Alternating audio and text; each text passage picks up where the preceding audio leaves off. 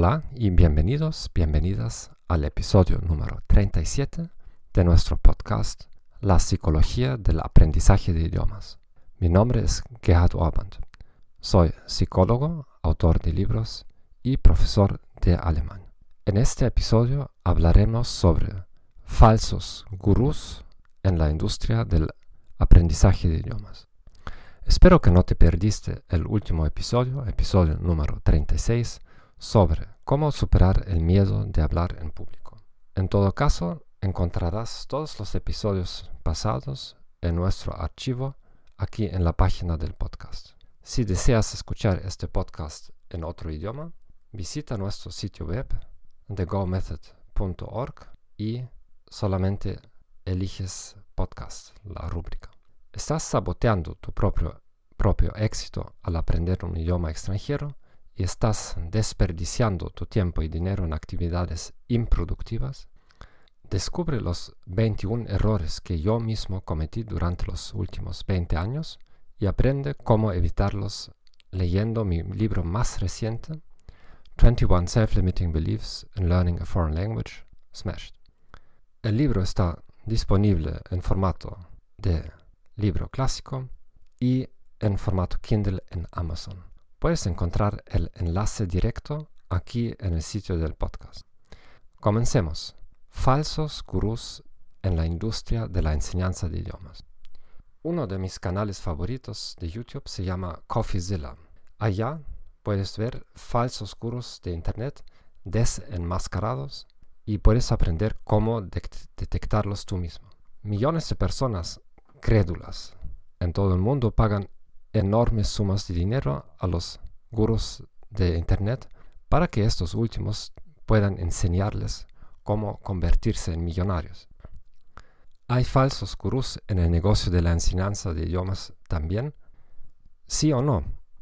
No en el sentido de que casi nadie estaría dispuesto a pagar dos mil dólares o tres mil dólares y más por un curso de idiomas en línea. Yo mismo hablo 21 idiomas, pero encontrado muy poco interés entre los estudiantes por aprender sobre mis estrategias. Y eso es una cosa normal, porque en el caso del, dinero, de la plata, todo el mundo quiere ser un millonario y eh, comprarse cosas con estos millones. Pero en el caso de, idiomas, claro, es, sería, sería interesante hablar más idiomas, pero no es una necesidad para la mayor parte de, de los alumnos de aprender más de dos o tres idiomas. Entonces, por otro lado, pienso que hay muchos profesores de idiomas y escuelas de idiomas que hacen promesas completamente irrealistas. Aquí van las promesas típicas, que como lo podemos discutir en próximos episodios, son mentiras o son ilusiones. Sobre cada una podríamos hacer un podcast entero y lo haremos probablemente, pero aquí solamente va esta lista. Aprende un nuevo idioma en solo un mes. Es absolutamente absurdo porque una cosa que te tomó a ti en tu idioma materno años, sino décadas, para hablar bien, no vas a lograrlo en otro idioma en un mes solamente o dos meses. Aprenda un idioma perfectamente en cualquier periodo de menos de cinco años. Sí, la fluidez es un objetivo realista, pero la perfección, ¿cuántas personas conoces tú en tu entorno que hablan perfectamente el castellano y el español?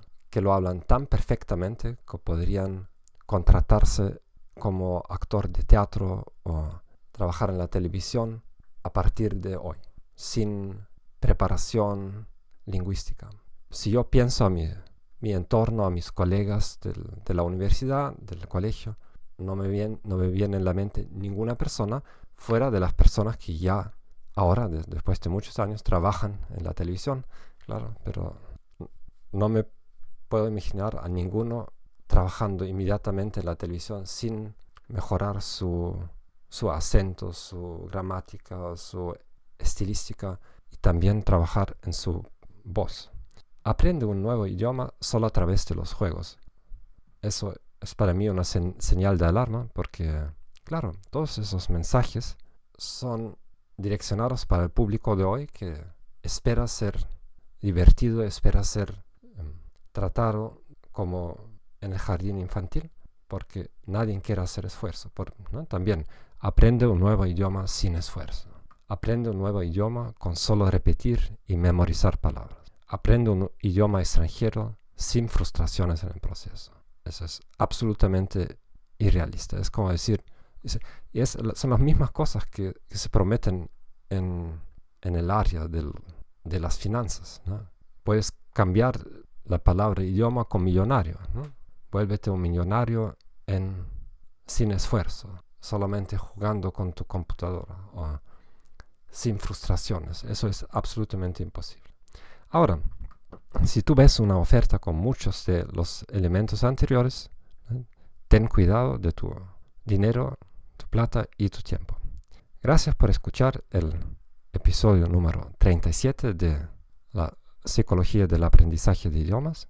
Espero que esta información te haya sido útil. Recomiéndanos a tus amigos y colegas y nos vemos la próxima semana. Chao, chao.